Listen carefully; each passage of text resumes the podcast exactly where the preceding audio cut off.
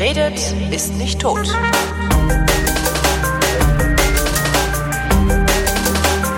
Willkommen zum Geschichtsunterricht. Das ist eine Co-Produktion zwischen D-Radio Wissen und Vrindt. Und von D-Radio Wissen ausgeliehen habe ich mir den Historiker Matthias von Hellfeld. Hallo Matthias. Sei gegrüßt, Holger. Thema heute der Chines. ja, und die Frage, ob man ihn versteht. Ähm, versteh den Chines. Könnte, also hätte, hätte fast was von so einem, so einem Online-Spiel oder so, ne? Ja, also ich muss ehrlich zugeben, ich verstehe sie manchmal nicht, aber ich bemühe mich. Ein Freund von mir hat ein Jahr in China studiert und der sagte, dass ihm da aufgefallen wäre, dass der Kapitalismus die Demokratie nicht braucht. Und darum ist er dann in die Politik gegangen, als er wieder hier war. Gute Idee. Ne? Aber mehr weiß ich auch über China nicht. Wahnsinnige Wachstumsraten, acht Prozent. Äh, ja, was ist denn das eigentlich? Ist das Staatsmonopolkapitalismus? Nee, ist es auch nicht, ne? Nee, ist es auch nicht. Aber sie versuchen ja auf der einen Seite, äh, sich irgendwie als Marktwirtschaft hier bei uns im Westen zu etablieren. Auf der anderen Seite haben sie natürlich Staatslenkung in der ja. Wirtschaft, also ganz Gegenteil von Marktwirtschaft. Ähm, ich finde immer erstaunlich, dass äh, da 1,4 oder 5 Milliarden Menschen in diesem Land leben und offenbar die meisten jedenfalls ernährt werden können. Ähm, ja. ich, ich gucke immer erstaunt dahin, was die alles mit sich machen lassen. Also, dass sie im Sommer, wenn da Smog ist, rennen sie alle mit Atemgeräten vor der Nase herum und können vor lauter grüner Jille, die in der Luft hängt, äh, das nächste Haus nicht sehen. Gleichzeitig werden Oppositionelle unterdrückt und das wird auch überall gesagt und äh, die werden auch teilweise erschossen. Also ja. es gibt ganz drastische Maßnahmen. Und immer noch ist diese komische Kaderpartei da, die also sich gegenseitig immer nur beklatscht und das alles ganz toll findet. Und wie in der DDR ähm, eigentlich, ne? Die Bilder, die äh, kennen wir aus der DDR ja auch. Irgendwie so, ja, und auch aus der frühen Sowjetunion natürlich. Aber irgendwie stimmt das alles nicht mehr und es passt auch irgendwie nicht zusammen, dass du auf der einen Seite ein hochmodernes, äh, effizientes Wirtschaftssystem offenbar aufbaust mit Wolkenkratzern in vielen großen Städten und mit sehr modernen Strukturen. Mhm. Und auf der anderen Seite wird das Ganze gelenkt mit Methoden, die irgendwie aus dem letzten Jahrhundert zu stammen scheinen, die jedenfalls bei uns völlig außer Mode geraten sind. Und dann alles zu, obendrauf kommen noch, äh, die Menschen verehren immer noch Mao Zedong von dem wir mittlerweile alle wissen, dass er ungefähr 60 Millionen Menschen auf dem Gewissen hat. 60 Millionen. 60 Millionen. Der gehört zu den drei großen Schwerverbrechern des 20. Jahrhunderts mit Stalin und Hitler. Wow. Ein anderer Freund von mir war auch mal in China, hat da mit Offiziellen geredet. Das ist auch schon 15 Jahre her oder sowas. Also so noch nicht, also mehr oder weniger am Anfang äh, dieses dieses Wahnsinnswachstums. Ähm, und der hat halt auch gefragt, warum macht ihr das nicht? Also warum macht ihr so eine komische Planwirtschaft und Tralala daraus? Und dieser ähm, Offiziell, das war jemand irgendwie, der hatte mit Medien zu tun. Der hat ihm geantwortet: Ja, glauben Sie, dass wir wollen, dass es hier dasselbe passiert wie in Russland? Nicht ja. auch eine interessante, weil die haben es halt freigegeben. Ne? Und da äh, ging es dann ratzfatz ja. Oligarchen. Ja. Und jetzt haben sie den Salat. Genau. Naja, ähm, China heute war das jetzt gerade. Ähm, es geht um die Kulturrevolution in China. Äh, wie war China vorher? Also wie war China bevor das heute ist? Oder, oder ist, ist das heute überhaupt das Ergebnis der Kulturrevolution? Ähm, nee, wahrscheinlich nicht. Aber wenn wir heute China verstehen wollen, dann ist es ja immer so, dass man versuchen sollte, jedenfalls sich in die Situation von Chinesen zu versetzen, also auch in deren Geschichte sich so ein bisschen hineinzudenken, um einfach zu verstehen, warum Dinge so geworden sind, wie sie sind. Und wenn wir jetzt mal, ich sag mal so, zum Beginn des 20. Jahrhunderts ähm, da hinschauen nach Asien, also dann ist China äh, längst nicht so mächtig wie heute. Ähm, es ist agrarisch, es ist weitgehend unterentwickelt und es ist immer vom Expansionsdrang Japans Japans bedroht. Japan war damals eine Regionalmacht und ähm, hat also versucht zu expandieren in alle Richtungen. Und im Ersten Weltkrieg ähm, war es ja im Prinzip dann logisch geradezu, dass äh, China die Alliierten unterstützte und Deutschland den Krieg erklärte, vor allem ähm, damit sie die Alliierten auf der Seite, auf ihrer Seite gegen Japan haben. Und äh, das der, der asiatische Kontinent war also über viele Jahre sozusagen Gegenstand von Streit. Und ähm, 1931, also jetzt schon mal ein weiter Sprung gleich nach vorne, ähm, eroberte Japan die Mandschurei. Und ähm, da wird jemand auf den Thron gesetzt als äh, letzter chinesischer Kaiser, der hier auch in Filmen schon groß äh, rausgekommen ist in Deutschland, nämlich Puji. Puji ist äh, im Grunde genommen eine Marionette der Japaner gewesen und der war nun also chinesisches Oberhaupt. Und das ging weiter, dass im Zweiten Weltkrieg Japan ähm, weite Teile Chinas äh, erobert hat und ähm, nun wurde sozusagen eine Republik China etabliert, aber diese Republik China war unter japanischer Kontrolle.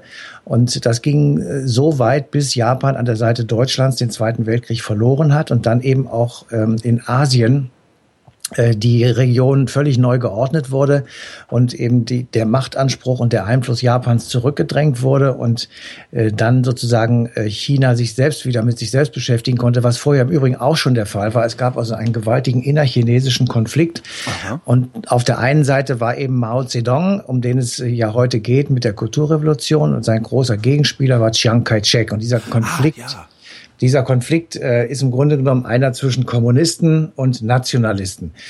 Also wir, wenn wir heute Kommunisten sagen, dann muss man auch das im Prinzip in Anführungsstrichen setzen, weil ähm, ich, der chinesische Kommunismus hatte zwar natürlich Anlehnung äh, bei Marx und Engels, selbstverständlich, aber er war doch anders als äh, in der jungen Sowjetunion damals noch, die ja ähm, erst 1924 gegründet wurde und im Grunde genommen auch noch in den Kinderschuhen steckte. Und ähm, Mao Zedong hat immer schon versucht, eine Distanz zu halten zwischen sich und Stalin in diesem Falle oder zwischen China und den chinesischen Kommunisten und der Sowjetunion und den sowjetischen Kommunisten. Und deswegen äh, war das nicht so einfach für ihn. Also er konnte nicht einfach sagen, ich bin hier der kommunistische Rebell und ich kriege jetzt Unterstützung der Sowjetunion mhm. und mache damit den Nationalisten Chiang Kai-shek platt, sondern es war auch tatsächlich immer ein Kampf einer gegen den anderen. Also es war im Prinzip eine innerchinesische Auseinandersetzung. Was, äh, was wollte Chiang Kai-shek denn eigentlich? Das war im Grunde genommen das Gegenteil. Also er war ein, ein kaiserlicher äh, Mensch, der wollte die alte, das alte Kaiserreich aufrechterhalten Monarchist. und äh, monarchistisch äh, die ganze Sache wieder so strukturieren, wie sie vorher war. Und ähm, das Ganze wurde dann äh, mit in einem schrecklichen Bürgerkrieg ausgetragen. Und ähm, wir kennen alle die Geschichte und die Legenden vom langen Marsch. Ja. Also erst war Mao in der Defensive und hat schlimme, schlimme Niederlagen einstecken müssen mit vielen, vielen Toten und hat dann mit dem letzten Resthäufchen Elend sozusagen seiner äh, Revolutionstruppen äh, dann diesen langen Marsch angetreten, der über viele tausend Kilometer von einem Fleck Chinas zum anderen gegangen ist. Und das war dann sozusagen der Mythos und die Gründungslegende der so, dieser unglaublich tollen chinesischen Kommunisten. Das war dann also ein Gegenstand von Legendenbildung und. Das heißt, das hat überhaupt nie stattgefunden? Das hat sehr wohl stattgefunden, okay. aber es war jetzt keine, keineswegs eine Heldengeschichte, sondern es war eine furchtbare Quälerei. Und äh, es sind sehr viele Tote am Rande des Weges liegen geblieben. Und ähm, es war eben nicht so, dass der große Mao da denkend und philosophierend äh, über die Gebirge gezogen ist, sondern der hat sich da genauso rübergeschleppt wie die anderen in Todesangst. Und ähm, selbstverständlich ist es eine ungeheure Leistung, wenn man über mehrere tausend Kilometern mehr oder weniger zu Fuß und barfuß äh, über irgendwelche Gebirgsketten klettert. Ja. Aber ähm, egal wie, am Ende der Auseinandersetzung äh, stand eben der Sieg Mao Zedongs und die Niederlage Chiang Kai-sheks. Und dieser Chiang Kai-shek ist dann außer Landes geflohen und hat sich ähm, auf die Insel Taiwan geflohen und ähm, hat dort das bis heute von China beanspruchte Nationalchina gegründet. Ja. Also eine Republik China namens Taiwan und die gibt's ja eben heute auch noch. Der ist ja nur äh, auch nicht schlecht geht, ne? Äh, der geht es nicht schlecht, keineswegs, weil das eben genau so organisiert worden ist, wie äh, Chiang Kai-shek das damals wollte. Also im Grunde genommen äh, kapitalistisch. Ja. So. Und äh, insofern äh, war das natürlich immer eine große Konkurrenz. 1949 wird äh, die Republik China, also die kommunistische Volksrepublik China, gegründet von Mao Zedong, der sich auf dem Platz des himmlischen Friedens also feiern lässt und ähm, ja, der große Held dieser Revolution ist und der große Held der Chinesen und des chinesischen Volkes. Und von da an ist er im Grunde genommen der unumstößliche Chef dieses Landes und er kann sagen, was gemacht wird und es wird gemacht. Und wenn man ähm, sich damals so Bilder und Filmdokumente von damals anguckt, dann äh, kann man eben feststellen, und das muss man allen diesen kommunistischen Regierungschefs äh, unterstellen und im Grunde genommen sogar auch beipflichten.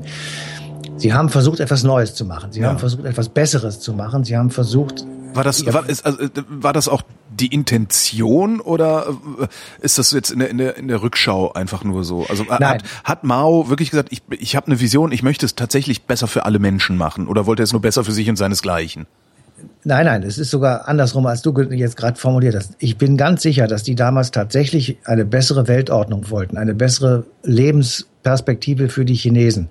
Das gilt im Übrigen auch für alle, die in den ich sag mal Ende 40er, Anfang 50er Jahren Ost, äh, entstandenen Ostblockstaaten unter kommunistischer Führung. Mhm ähm, die hatten alle den Krieg in den Knochen, die wollten alle, haben alle gesagt, das wollen wir nie wieder haben. Wir wollen eine gerechte Wirtschaftsordnung. Wir haben erkannt, dass Kapitalismus und Faschismus relativ eng beieinander sind.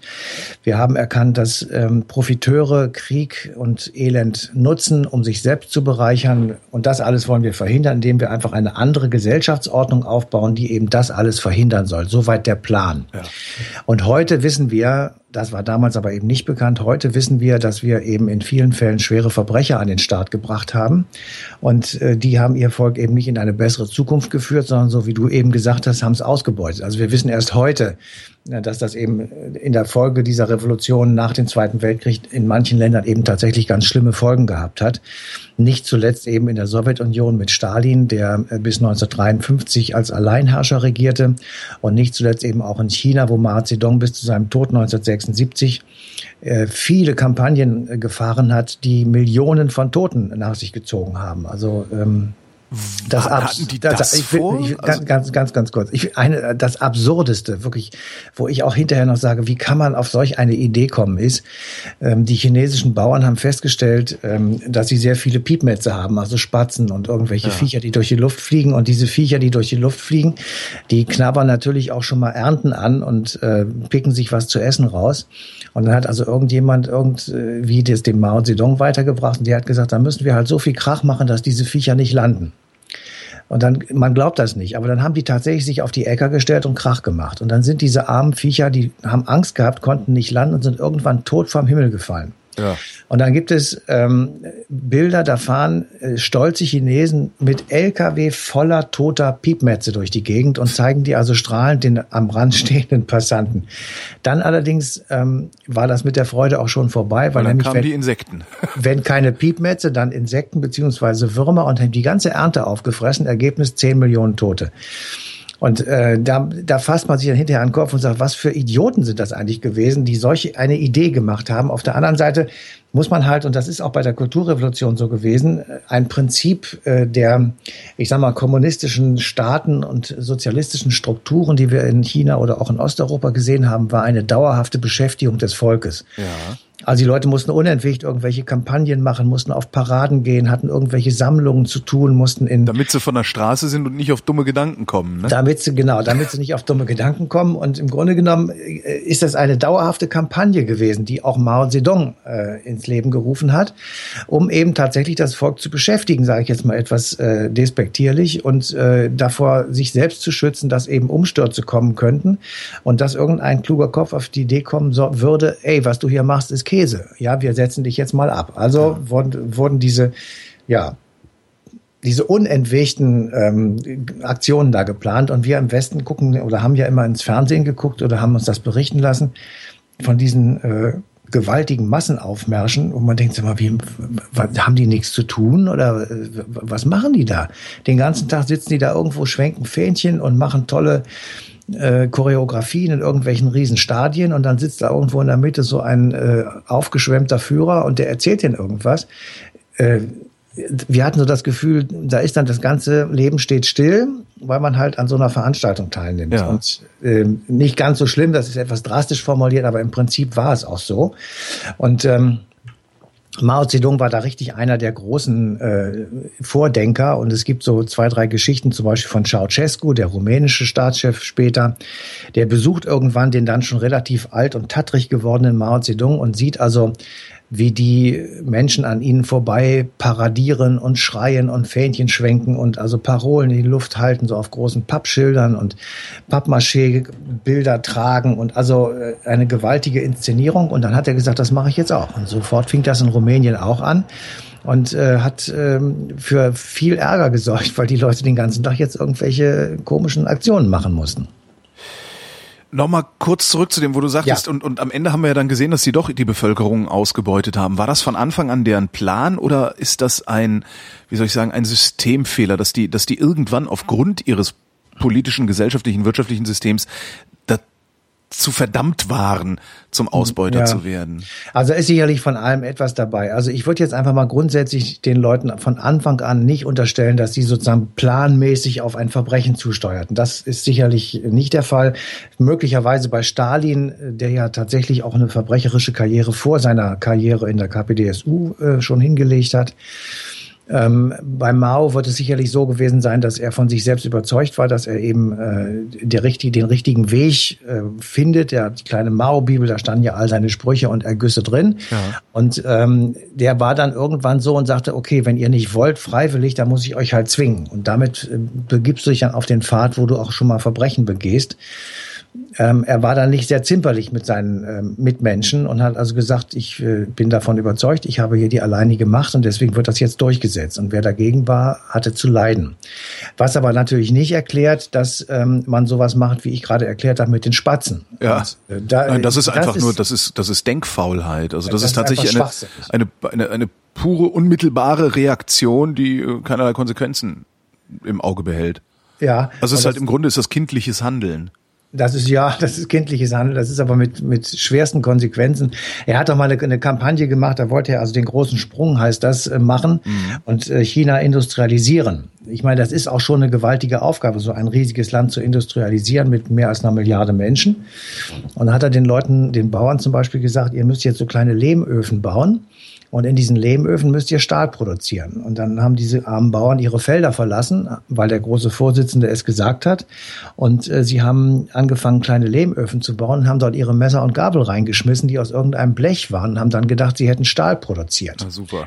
Ja, das war natürlich alles Schrott, ähm, aber sie hatten auch die Felder vernachlässigt. Und wieder waren ein paar Millionen Leute tot, weil es eben nichts zu essen gab. Also es sind aber, völlig absurde Situationen da entstanden. Da muss doch dann aber auch der Letzte begriffen haben, dass ihr großer Führer äh, offensichtlich gar keine Ahnung hat, was er tut. Siehst du, und da kommt die Frage vom Anfang wieder zum Tragen, man versteht sie eben nicht. Und das ist genau der Punkt, wo ich natürlich auch sage, dass, äh, das muss doch zur Revolution führen, das, das muss doch äh, diesem Mann mindestens mal das Leben kosten, aber nichts dergleichen ist Oder zumindest geschehen. seinen Einflussbereich beschränken. Das äh, wäre ja, ja, auch noch was, dass, dass dann so einzelne Dörfer, Regionen, also so kleinere Einheiten von Menschen sagen, ja, ja, macht ihr da mal in Peking, was ihr für richtig haltet, wir kümmern uns einen Scheiß darum. Ja, aber das selbst das ist ja nicht passiert. Ne? Nein, das ist nicht passiert, weil das durchdrungen war von Parteikadern Kadern und von Menschen, die also tatsächlich dann auch mit brutalen Methoden äh, die Worte des großen Vorsitzenden in die Tat umgesetzt haben oder haben umsetzen lassen. Und äh, da ähm, gab es kein Pardon, das wurde gemacht.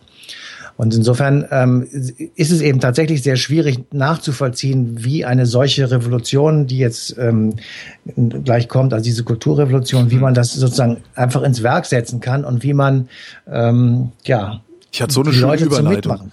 Ich hatte so eine schöne Überleitung. Ich würde sagen, ja, die Leute haben keine Revolution gehabt, dafür hat Mao dann eine gemacht. das Und dann haben die Leute dann wieder mitgemacht, oder? Das ist eine sehr schöne Überleitung ja. gewesen, Holger. Ja, also sie haben mitgemacht und ähm, die Frage ist ja jetzt einfach, warum sozusagen äh, er das gemacht hat. Und äh, die Frage haben wir weitergegeben bei D-Radio Wissen an einen Professor hier aus Köln, äh, nämlich Professor Felix Wemheuer. Und der hat uns mal so kurz versucht zu schildern, mit welchen Zielen und Motiven Mao Zedong eigentlich an diese Kulturrevolution herangegangen ist. Ja, ich denke, er hatte mehrere Ziele. Einmal gab es in der Partei einen Machtkampf, vor allen Dingen gegen den Staatspräsidenten Liu Shaoqi, wo es darum ging, ob also China weiter einen eigentlich revolutionären Weg beschreiten soll oder ja eher in Richtung Wirtschaftsreform gehen soll. Und das andere war, Mao hatte das Gefühl, dass so der revolutionäre Elan aus der Gesellschaft draußen war und äh, dass sich eine träge Bürokratie etabliert hatte und es war ein Versuch eigentlich nochmal so eine neue revolutionäre Situation zu schaffen, wo sich dann auch die Jugendlichen, die ja nach dem Sieg der Revolution von 1949 geboren wurden, im Kampf erneut beweisen können. Und das war auch so ein Slogan, wieder die neuen Nachfolger der revolutionären Sache aus einem neuen Kampf herauszubilden. Oh, weia. Ja, das ist für unsere Ohren schwer verständliches ja. Zeug. Ähm, es ist ja auch schon ein paar Jahre her, dass das in China umgesetzt wurde. Aber es ist auch, also ich finde nicht nur nicht nur schwer verständlich, sondern ich, ich vielleicht liegt das jetzt auch daran, dass ich weiß, wie es ausgegangen ist. Aber das klingt ja an sich schon gefährlich. Ja, ja. Also für uns heute, also für uns äh, Kinder des Wohlstands im dicken Fernsehsessel sitzend im Jahr 2016 klingt das alles furchtbar. Ja. Ähm, Aber wir sind ja auf der Suche nach Verständnis für die Chinesen heute. Und wenn wir das versuchen wollen, dann müssen wir wissen, was die damals eigentlich mitgemacht haben und was sie für ein Verständnis zu ihrem Staat haben und wie schwierig das dann eben auch ist, sich gegen diesen Staat aufzulehnen und wie viel Zustimmung man bekommt als Staatsführung, wenn man Oppositionelle in den Knast steckt oder außer Landes verweist oder Künstler wie Ai Weiwei zum Beispiel ist, ist so eine, so eine klassische Figur, wo man sagt, was macht der Mann Schlimmes? Gar nichts. In, in meinen Augen gar nichts. Er ja. ist Künstler. So. Das muss ich alles nicht gut finden, aber er ist eben Künstler. Und dann genau. soll er machen, was er will. Und dann kann man sich das angucken oder lesen oder was auch immer. Aber das ist ja kein Punkt, um ihn sozusagen äh, mit dem Leben zu bedrohen. Und da gibt es ja ganz viele andere Beispiele auch noch. Und äh, insofern äh, muss man einfach gucken, woher kommt das. Und ich meine, dass einer dieser Gründe, woran das liegen könnte, ist natürlich die schiere Größe dieses Landes und äh, die Frage, wenn man diese Struktur zerschlägt, welche andere soll es dann geben? Also das ja. sind so natürlich auch sehr berechtigte Fragen. Auf der anderen Seite gibt es eben diesen Mao Zedong, der sie aus der wirklich auch schlimmen ähm, kaiserlichen ja, soll man sagen, Unterdrückungsstruktur rausgeholt hat und eben in eine bessere Zukunft führen wollte. Das hat einen großen Ruhm. Äh, für ihn gebracht. Seine ja, aber, äh, Entschuldigung, wir, wir sind doch, wann hat der, wann hat der gewonnen gehabt? Das, was war äh, Anfang der 50er, ne? Seit Anfang der 50er, Ende der Ende, Ende der 40er, Anfang der 50er ja. war Mao Chef. Ja. Äh, dann hat er mehrfach verkackt und dann hat er, wann war Kulturrevolution 66? Dann ja. hat er 66 die Kulturrevolution ausgerufen. Da ja. ist eine ganze Generation dazwischen. Da muss doch irgendwie müssen doch die Eltern gesagt haben, hört doch bloß nicht auf diesen Mann. Ja, nein, nein, das, nee, nee, die haben gerade gesagt, hört auf diesen Mann, weil er hat, das war ja die Generation, die Mao aus der, mit Verlaub, äh, Scheiße geführt hat. Ach so. Sondern, das heißt, es äh, war dann unter Mao tatsächlich besser als unter unter. Äh, ja, das kann ich nicht beurteilen. Also ich meine, die sind alle nicht verhungert, sagen wir es mal so dann. Ja. Also abgesehen mal von diesen von Katastrophen, ja. die wir gerade erzählt ja. haben. Aber ansonsten hat es funktioniert. Ähm, äh, aber vorher hat es auch funktioniert. Das ist jetzt nicht so, als wenn die im, im chinesischen äh, in der chinesischen Monarchie sozusagen alle ähm, den Hungertod gestorben sind. Das ist, wäre falsch. Mhm. Ähm, aber Mao Zedong hat sie sozusagen in eine bessere Zukunft geführt, auch selbst wenn es nur verbal war. Aber das haben sie eben geglaubt, weil sie aus äh, sehr schwierigen Situationen herauskamen. Sie sind von den Japanern permanent drangsaliert worden und die Geschichte der japanischen Besetzung äh, Chinas ist eine furchtbare. Also da sind äh, genauso, die Japaner haben dort gewütet wie auch in Korea und in anderen ähm, äh, asiatischen Gegenden. Also die haben sich da keine Freunde geschaffen. Und aus dieser Situation heraus hat sie Mao rausgeführt, hat ihn 1949 äh, die, ich sag mal, die, die große Zukunft versprochen hat, also äh, mit relativ simplen Parolen ähm, die Leute dazu bekommen, ihm zu folgen. Und das ist in millionenfacher Weise geschehen. Und er war vollkommen ähm, sakrosankt. Das war die große Figur, die eben dieses Volk gerettet hat, sozusagen vor dem eigenen Untergang. So, und jetzt kommt allmählich die 50er Jahre und ähm, die, die komplette Umgestaltung dieses riesigen Landes. Das muss man immer wieder sagen. Riesiges Land mit vielen Menschen. Das ist relativ schwierig und es gibt jedenfalls nach Maos Auffassung Leute, die wieder so kapitalistische Strukturen versuchen zu etablieren, die versuchen gegen ihn zu arbeiten. Es gibt Gegenden äh, eher so auf ländlichen Regionen, wo die Parteikader nicht mehr das alleinige Sagen haben. Also im Grunde genommen gibt es ähm, so, ich sag mal, die Sorge, dass diese Revolution möglicherweise beendet werden könnte durch die eigenen Leute oder durch Leute, die irgendwo auf dem Land eben die Kader killen und äh, dann ihn wieder auch absetzen.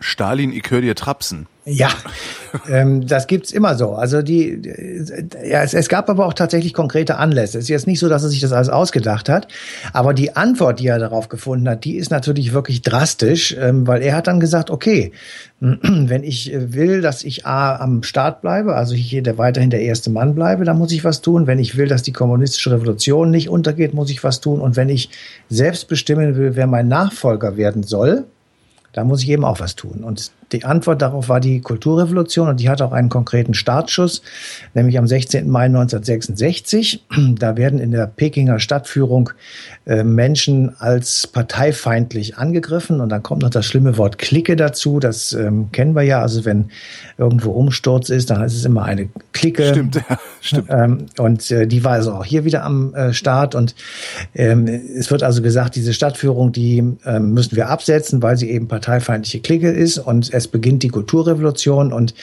das Rückgrat sozusagen dieser Kulturrevolution sind äh, sogenannte Rotgardistengruppen. Das sind Schüler und Studenten, also mehrheitlich junge Leute, die äh, voller Begeisterung ähm, sich von Mao ansprechen lassen und in diese äh, Kadergruppen gehen und äh, mit Parolen durch die Straßen laufen, die also auf Geheiß Maos äh, Kulturgüter kaputt machen. Am Schluss sind es zwölf Millionen junge Männer und Frauen aus dem ganzen Land, die eben in diesen Rotgardistengruppen sind und, äh, und du. Du, du, du sagtest Schüler und Studenten, das heißt auch die Leute, die es eigentlich besser wissen müssten. Nein, das ist ein Irrtum. Ah, okay. Also ja, so die Eliten das, sozusagen. Die, die ja, aber die Eliten werden ausgebildet im Sinne einer, einer einzigen Partei. Da gibt's keine Alternativen. Du, du, also ich sag mal das andere Beispiel. Wenn wir zwei äh, 70 Jahre älter wären, dann wären wir jetzt zwar schon tot, aber wir hätten die Nazi-Zeit erlebt. Und wir ja. wären meinetwegen geboren, was weiß ich, äh, sag irgendeine Zahl, 1930. So. Ja. Und dann wären wir genau in der Zeit groß geworden, in der die Hitlerjugend gegangen wärst, in der du ja, Soldat geworden wärst, was weiß ich, Arbeitsdienst und so weiter. Und, und eventuell trotzdem immer, studiert hättest, ja, stimmt. Du hättest immer nur eine Meinung gehört. Immer ja, nur, ja. So, du hättest keine Chance gehabt, etwas anderes in deinen Kopf zu kriegen. Und dann sage ich, schwöre ich dir, dann wären wir zwei begeistert dabei gewesen, irgendwo in der Ukraine, ähm, Unterscharführer für die SS zu spielen und wir hätten nichts dabei gefunden, weil wir gedacht hätten, das ist halt normal. Ist, richtig, ja. ist es normal, dass der weiße Mann äh, den slawischen Mann unterdrückt. So, fertig. Und dann hätten wir das gemacht und wir hätten vielleicht hinterher irgendwann mitbekommen, dass das doch nicht so richtig gut war. Aber wir, die wir Gott sei Dank später geboren wurden, leben ja nicht nur in einem Paradies namens Deutschland, sondern wir leben auch in einem Bildungsparadies. Das heißt, wir können uns überall Informationen herholen und wir wissen eben jetzt, dass das scheiße ist. Ja. Ja. Wir würden das vermutlich auch nicht tun. Also vermute ich mal. Aber wir würden versuchen, es zu verhindern. Aber diese Kinder damals, die haben von Mao, das war ihr großer Übervater, gesagt bekommen, mach das. Und das ist sogar so weit gegangen, dass äh, er gesagt hat, äh, eure Eltern sind zwar die Liebsten, aber wichtiger bin ich. Ja. Und das heißt, ihr müsst auch eure Eltern denunzieren. Wenn sie vom Weg ableiten, müsst ihr sie denunzieren. Das ist millionenfach geschehen. Ja, es ist wirklich millionenfach geschehen, dass Kinder ihre Eltern denunziert haben, ähm, eben auch parteifeindlich zu sein oder nicht mehr auf der, ich sag mal, Linie äh, der chinesischen kommunistischen Partei zu sein. Und dann wurden sie also ins Gefängnis gesteckt oder wurden verhört und so weiter. Also es war eine, eine Sache, die das ganze Land erfasst hat und ähm, natürlich auch in anderen großen Städten, Shanghai und so. Äh, also, aber, ja, aber das, nur weil es in der Stadt losgeht, heißt das ja noch lange nicht, dass es das ganze Land auch erfassen kann. Ähm, wie, wie ist denn das gelaufen, dass die, dass sie dann wirklich bis in den hintersten Winkel gekommen sind damit? Das, oder, das, das brauchst du gar nicht, weil in dem hintersten Winkel ist eh nichts los. Da sitzen ein paar Bauern, die haben äh, sowieso keine Ahnung von dem, was in Peking meinetwegen losgeht. Ja. Und äh, die kriegen nur mit, äh, dass sie ihren Acker irgendwie bestellen müssen. Äh, für, für die ist das natürlich nicht so wichtig gewesen. Es ist hauptsächlich in den Städten und in den großen Ballungszentren gewesen, da wo die Partei eben mit Millionen Menschen gleichzeitig zu tun äh, gehabt hat. Und ähm, das ist auch sogar dazu gekommen, dass dann Teile der Armee sich dagegen gestellt haben und bewaffnete Kämpfe zwischen den ähm, verfeindeten, sage ich mal, Fraktionen im Land äh, stattgefunden haben. Das war so im Sommer 67 und im Herbst 67 äh, sehr stark. Ähm, und dann hat Mao gesagt, wir müssen jetzt äh, die Provinzen, also die großen Verwaltungseinheiten unter Armeekontrolle stellen. Ähm, Anfang 68 hat es Massenhinrichtungen gegeben, äh, die hieß dann äh, Säuberung der Klassenreihen. Ja, das muss man sich mal vorstellen. Ja. Also äh, die, die werden dann einfach, äh, ja, die werden schlicht an die Wand gestellt, weil sie irgendwem äh, nicht gefallen, in diesem Falle Mao Zedong. Und dann sind wieder ein paar tausend Leute tot, äh, weil sie nichts anderes gemacht haben, als äh, vielleicht, ich sag mal, leise Kritik zu üben. Aber das Ganze läuft total aus dem Ruder. Das ganze Land ist sozusagen in Aufruhr und wenn die Hälfte des Landes irgendwie mit Messer zwischen den Zähnen durch die Gegend rennt, dann arbeiten sie nicht. Ja. Und das bedeutet dann, äh, dass es an hier und da und dort eben an bestimmten Sachen fehlt. Und all das ähm, würde dann, wird dann irgendwann Anfang Mitte 68 äh, auch klar, auch Mao klar. Und dann dreht er einfach um und sagt, er kritisiert jetzt diese Rotgardisten und äh, ja, ja, wirft ihnen vor, kleinbürgerlich zu sein und Fraktionismus zu betreiben, also äh, die große Einheit der Partei durch Untergruppierungen und kleinere Einheiten in Frage zu stellen. Wobei, wahrscheinlich hat er da gar nicht so Unrecht gehabt, oder? Ich meine, so ein Ding verselbstständigt sich natürlich sehr, sehr schnell. Unbedingt. Was ich aber nur wirklich äh, spannend beziehungsweise erschreckend finde, ist, wie man sich innerhalb von, ich sag mal, anderthalb Jahren komplett um umdrehen kann und auch da dann kein Problem damit hat, diesen ehemals Unterstützern dann sozusagen an die äh, Leber zu gehen. In diesem Falle hat er sie nicht gleich alle umgebracht, aber ähm, er hat dann eine Kampagne ähm, mit unterstützt, die hieß da Konterrevolutionäre Verschwörer vom 16. Mai. Das war also der Beginn, was ich eben gesagt habe, da in Peking 1966. Und diese Kampagne richtete sich landesweit gegen Rebellen und endete damit, dass all die, die in den ähm, Rotgardistengruppen gewesen sind, aus den Städten rausgeholt wurden und zur Land äh, verschickt worden. Einfach ein paar tausend Kilometer weit weg. Und dann mussten die da erstmal ein Jahr lang ein bisschen schippen und ein bisschen schaufeln und dann hatten sie irgendwie schon keine Lust mehr, weiterhin sich äh, irgendwie rebellisch zu benehmen. Ja. Und das, das Verbrecherische, das, was wir heute sehen, sozusagen, was, was mich im Übrigen auch total natürlich schockiert hat, weil ich fand, als ich etwas jünger war als heute Mao Zedong, durchaus auch jemanden, also dessen rotes Büchlein hatte ich auch immer in der Tasche und äh, dachte, boah, das ist ja mal eine andere Alternative. Aber wir wussten von den Dingen, also ich wusste von diesen Dingen, über die wir jetzt reden, natürlich nichts. Nur da finde ich dann wirklich steckt ein schweres Verbrechen drin, wenn du erst die Jugendlichen aufhetzt und sagst, äh, macht das Land kaputt sozusagen, ja. äh, dreht es auf links. Und wenn das genug ist und wenn sie möglicherweise auch über die Stränge schlagen, was ich gar nicht äh, bezweifeln will, dann sagst du einfach, okay, ähm, jetzt stelle ich euch mal an die Wand, beziehungsweise schicke euch aufs Land. Aber wen und, hat er denn da überhaupt noch dann benutzen können, um die Jugendlichen wiederum? Ja, anderthalb Milliarden Menschen, ja, da gibt's ja. genug. Ja, stimmt. Ja. da gibt's genug. So, und ähm, da, dann also es ist eine, eine, ein Tohuwabohu, was in diesem Land ähm, eben äh, existiert. Und dann wird das Ganze sozusagen gewaltsam beendet äh, durch die Armee. Da werden also die Fraktionskämpfe, von denen ich gerade gesprochen ja. habe, durch Armeeeinsatz beendet. Gleichzeitig ähm, erinnert sich vielleicht der ein oder andere noch, gab es einen Grenzkonflikt mit der Sowjetunion am Fluss Ussuri wo also im Westen die Luft angehalten wurde, dass die zwei sich jetzt nicht äh, für einen dritten Weltkrieg sozusagen in die Wolle kriegen. Ähm, aber China hatte dann zwei Probleme. Einmal den außenpolitischen Konflikt mit der Sowjetunion und andererseits diese innenpolitische Eskalation der Gewalt durch die Kulturrevolution. Und ähm, dann wird, äh, wie das dann so üblich ist, äh, die Kommunistische Partei Chinas hält im April 1969 einen Parteitag ab und da wird dann einfach erklärt, dass die Kulturrevolution gesiegt hat ja. hängen. Ja, so und dann. Äh, äh was ich noch nicht so ganz verstanden habe, ist, äh, welche Kultur sollte auf welche Weise revolutioniert werden? Gar keine, das ist alles Quatsch. Ach so, das, der hat das nur so genannt. Also ist jetzt nicht so so wie, also ja. so, so ähnlich wie die geistig-moralische Wende von Helmut Kohl 1982, ja, die auch nie stattgefunden hat. Ja, oder der große Sprung. Also der, ja. der, die andere Kampagne war der große Sprung. Da sollte China industrialisiert werden. Also das ist ähm, Kulturrevolution hat sich einfach so als Begriff etabliert, weil ähm, er sagte, wir müssen die alten Zöpfe abschneiden. Das waren vier Bräuche, Sitten. Ähm, Bücher, also Literatur und äh, Benehmen. Und diese vier alten oder diese vier Säulen des alten Systems, die sollten also zerstört werden. Und daraus ist dann das Wort äh, entstanden Kulturrevolution. Okay. Und die, diese Kulturrevolution wurde also hochoffiziell per, per Beschluss der Kaderpartei KPD, äh, nicht KPDSU, sondern Kommunistische Partei Chinas, äh, mit einem Sieg der Kulturrevolution schlicht und ergreifend beendet. Dann wurde der Verteidigungsminister zum Nachfolger von Mao designiert und die Kulturrevolution, also die sogenannte Bewegung, wurde dann demobilisiert. Das war 1969.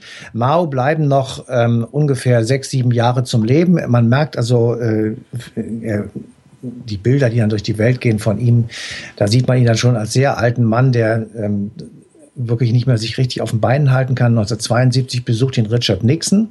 Der war damals amerikanischer Präsident und dadurch, dass Nixon Mao Zedong besucht, holt er China sozusagen aus dieser asiatischen Isolation heraus. Aha und öffnet dem Land im Grunde genommen den Weg auf die Weltbühne in dem äh, dadurch jetzt eben klar wird, okay, wir im Westen, also die USA, akzeptieren mit diesem Besuch, dass China eben in Asien eine bedeutende Macht ist, eine große Rolle spielt und nicht nur Japan als Industriemacht, sondern eben auch China als große als großes Land. Und äh, das hat also Mao natürlich noch einmal seinen Ruf ähm, erneuert und ähm, vielleicht im kleinen Maße auch der Besuch von Franz Josef Strauß, der ähm, etwas später stattfand. Auch Helmut Schmidt war noch kurz vor seinem äh, Tod da. Aber daran sieht man eben schon, dass ähm, der Westen so allmählich sich gegenüber China öffnet und dann auch erkennt, dass China eben auch ein großer Markt werden kann, also Ja. für uns tatsächlich auch ähm, wichtig werden kann. Und äh, das ist ja das ähm, Credo gewesen von Helmut Schmidt äh, bis zu seinem Tod. Der hat immer gesagt, China ist äh, sozusagen die Zukunft für auch uns, also weil da eben anderthalb Milliarden Menschen leben. Und wenn die alle einen Eisschrank haben wollen, dann haben wir lange zu tun, die zu produzieren. Jetzt produzieren die die selbst. Jetzt produzieren sie sie selber, weil wir unsere Patente an die verkauft haben. Also wir, wir müssen das jetzt nicht weiterführen, aber ja, ja, wie ähm, doof man sein kann. Ne? Ja. Genau. Und äh, mittlerweile ist also äh, Mao dann äh, im wirklich äh, hohen Alter und er stirbt am 9. September 1976. Und von da an, und das ist eben auch etwas, wo man denkt, mein Gott, wie, wie kann das gehen? Also Mao stirbt, er wird aufgebahrt, die Menschen nehmen Abschied von ihm. Das ist so ein bisschen wie bei Lenin und Stalin gewesen, also wo so lange Trauermärsche äh, Ja. stattgefunden haben und die Leute wirklich tatsächlich erschüttert waren. Und ähm, selbst das ist immer noch geblieben, obwohl sie mittlerweile auch in China wissen, was da eigentlich alles passiert ist. Und das Konterfei von Mao hängt immer noch am Platz des himmlischen Friedens. Und wir haben ähm, den Korrespondenten da der ARD in Peking gebeten, einfach mal so rumzuhören, wie das denn so ist mit äh, den jungen Leuten und was sie von China und von Mao Zedong halten. Und die sagen alle, das ist der große Vater unseres Volkes. Also der ist komplett integriert in das Geschichtsbild der Chinesen. Ja. Ähm, und das, obwohl er, also ich sage mal, ungefähr 60 Millionen Menschen tatsächlich direkt auf dem Gewissen hat durch sein Regierungshandeln. Und das muss ich wirklich sagen, das kriege ich nur sehr schwer an den Kopf. Ja. Wie gut ist es Mao denn gelungen, ich sag mal, die, ja, die Kultur zu revolutionieren, also die Intelligenz auszurotten sozusagen oder auszumerzen? Also die, Revol die Kultur Weiß hat man das? Also weiß man nein, das, nein. wie viele Jahre das China möglicherweise zurückgeworfen hat oder so? Also die Kultur hat er sowieso nicht revolutioniert. Ja, ja, die chinesische weiß. Kultur ist älter als Mao und die wird auch immer so bleiben. Das ist ja nur ein Begriff. Also es ging gar nicht darum, die Kultur zu Nee, revolutionieren. aber er wollte Widerstand brechen. Also er wollte Er halt wollte alle Leute, die denken können, weghaben. Ne? Ja, das ist äh, in der Tat richtig. Ähm, aber das wird ein Volk immer, immer schwierig werden. Das war in der DDR so, das ist ähm, in allen Ostblockstaaten so gewesen, dass wenn die, ich sag mal, die intelligenten Menschen das Land verlassen, äh, dann wird es schwierig. Und ähm, wir haben das jetzt in der Türkei zu sehen, wo also äh, Hochschulangehörige das Land nicht verlassen dürfen und ähnliche Dinge. Also das ist immer ein Problem und da achten ähm, Menschen eben oder Diktatoren und Leute, die die alleinige Macht haben, achten darauf, dass die möglicherweise eben doch im Land bleiben. Aber ähm, der Schaden, den China dazu, also noch Jahre später äh, zu erleiden hatte, den kannst du im Grunde genommen bis heute sehen, weil das Land immer noch in einem Aufholprozess ist und Ja. immer noch versucht, hinterherzukommen. Ähm, und sich, ich sage jetzt mal, den westlichen Standards und den westlichen Möglichkeiten anzuschließen. Ich will das jetzt mal wertfrei sagen, weil ich nicht so sicher bin, ob das wirklich eine gute Idee ist, sich den Werten des Westens anzuschließen als chinesischer Staat oder ob es nicht tatsächlich besser wäre, einen eigenen Weg zu gehen. Und ich glaube, dass die auch dazwischen immer schwanken, dass sie immer noch sagen, eigentlich möchten wir gerne Marktwirtschaft, eigentlich möchten wir gerne totale Freiheit, eigentlich möchten wir gerne eine Verfassung oder eine gesellschaftliche Wirklichkeit haben, in der das Individuum in der Mitte steht und nicht der Staat. Aber wir können das nicht hinkriegen, weil wir eben so viele sind. Wir können das nicht hinkriegen, weil wir diese Geschichte haben und weil die Menschen in China ein anderes Lebenssystem und Ge Gesellschaftssystem gewohnt sind und entsprechend auch sozialisiert worden sind über viele, viele Generationen. Ja. Das mit Verlaub als Klammerbemerkung gilt im Übrigen auch für Russland. Ja, man kann nicht äh, sagen, wir machen mal in Russland, äh, was ich nicht, so eine Demokratie wie in Frankreich meinetwegen. Äh, Liberal, Deutschland. liberal, laizistisch und so weiter. Ja. Das geht eben nicht und äh, deswegen ist es Quatsch, äh, sich der russischen ähm, Wirklichkeit zu nähern mit dem Anspruch, die müssen aber solche Demokraten werden wie wir. Das ist in Russland nicht möglich. Das Land liegt in elf Zeitzonen. Alleine das ist ein, eine Katastrophe eigentlich für politisches Handeln. Ja. Weil wenn du in Moskau was verkündest, dann liegen die in Vladivostok in der Haia. Ja. Und, äh, ja, das ist gar nicht doof. ja, und das, das ist eben schwierig. Und äh, China ist zwar ähm, vielleicht nicht so viel auf äh, so viele Zeitzonen verteilt, aber es hat eben sehr viel mehr Menschen. Und alleine das, äh, das kann man nicht den freien Kräften überlassen, ob die alle was zu essen haben. Das, glaube ich mal, wird nicht gehen. Und insofern ist eben das System in China etwas anders als das, was es vielleicht bei uns äh, wäre oder wie wir uns das vorstellen. Da haben wir aber kein Recht zu, uns darüber sozusagen hinwegzusetzen. Wir müssen nur versuchen, es zu verstehen. Und da könnte diese Kulturrevolution und dieser Mao Zedong eben ein kleines bisschen beitragen, weil der so exemplarisch verdeutlicht, das ist ein offenbar sehr leidensfähiges Volk. Das sind offenbar Leute, die äh, sehr starke Strukturen Strukturen haben wollen und die entsprechend ihr Leben so einteilen, dass sie eben innerhalb dieser Strukturen sich irgendwie zurechtfinden. Ah. Mir fällt gerade ein, der Kabarettist Hagen Rether hat mal äh, in einer seiner Shows mhm. gesagt, eigentlich müssen wir Mao dankbar sein. Wenn der nämlich die Chinesen hätte damals machen lassen, wie sie wollten, dann würden wir heute deren Heizdecken nähen. Äh. fand ich, also so ist natürlich vollkommen überspitzt, aber ich ja. fand das irgendwie so zum Nachdenken gar nicht doof. Ja, also es hätte auch anders kommen können. Also ich weiß nicht genau, wie das gewesen wäre, wenn Chiang Kai-shek äh, gewonnen hätte und man in China wieder den Kaiser auf den Thron gesetzt hätte.